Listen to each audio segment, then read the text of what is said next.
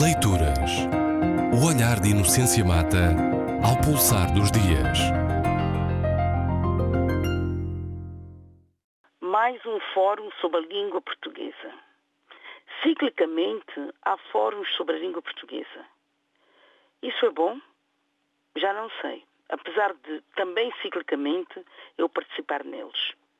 Vem esta dúvida do facto de ter decorrido em Lisboa há duas semanas, nos dias eh, 29 e 30 de outubro, a segunda Conferência Internacional sobre o Futuro da Língua Portuguesa no Sistema Mundial.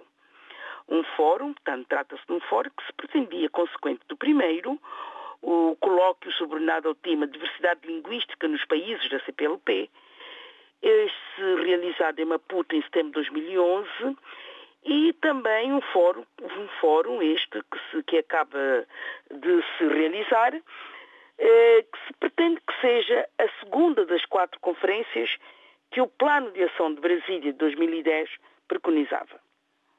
Ora, não vou falar do evento, pois não participei nele, senão em duas ou três sessões que me interessavam particularmente. Eu quero crer, no entanto, pelos títulos das comunicações e por constantes e regulares conversas com colegas e amigos que foram assíduos nas sessões da conferência que decorreu, grosso modo, nos espaços em que eu me movimentava, eu quero crer, dizia, que os assuntos recorrentes fizeram jus ao tema geral.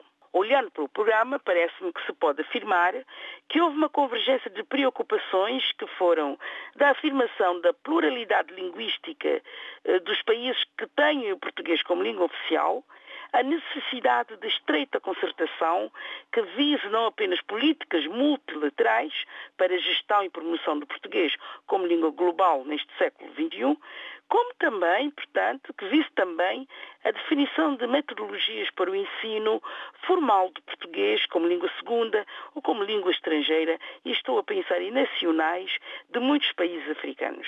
Portanto, necessidade essa, portanto, essa a definição e a consequente reciclagem dessas metodologias é uma necessidade de todos os países de África em questão, sem exceção, e Timor já não falando dessa necessidade também em Portugal, em contexto de educação de filhos de comunidades imigrantes.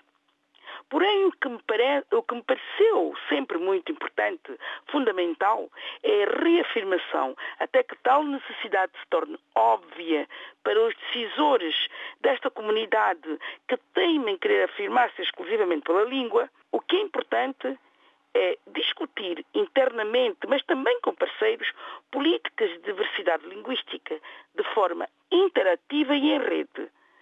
E que passa, que deve passar também pela adoção das línguas das crianças como línguas de escolarização. Falar português, que foi o tema, o lema, pode dizer-se, nessa conferência, sim, mas também falar outras línguas deve ser o, o lema tanto do Instituto Internacional da Língua Portuguesa como da CPLP, e não apenas demanda dos países caracterizados por um ativo e dominante multilinguismo, pois se a língua é elemento fundacional de identidade, outras línguas intervêm de forma essencial na identidade do africano.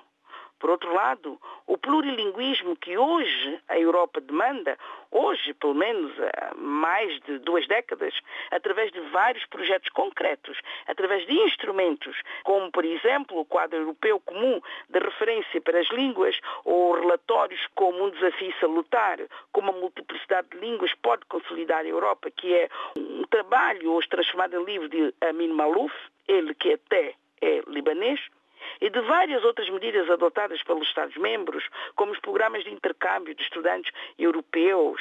O, o plurilinguismo, dizia eu, é, portanto, essa capacidade de intercambiar experiências, vivências e saberes em duas ou mais línguas, antes da Europa entrar nessa demanda, já era uma realidade em África muitas vezes contra as políticas glotofágicas, isto é, contra as políticas que, na verdade, resultam na liquidação de, de outras línguas pela língua dominante, quase sempre a língua, a língua europeia, contra essas políticas implementadas por omissão pelos Estados pós-coloniais. Por omissão, isso quer dizer que não existe uma política que visa a liquidação das outras línguas, mas pela ausência de uma política linguística, acontece que a língua oficial ela torna-se glotofágica, ela acaba por aniquilar as outras línguas, precisamente porque as outras línguas se tornam, de certa forma, folclóricas. Por isso, me incomoda tanto a formulação sobre a defesa da língua portuguesa. Porque, sinceramente, se há língua ou línguas a precisarem de defesa, caros ouvintes, são as outras. Leituras. O olhar de Inocência Mata ao pulsar dos dias.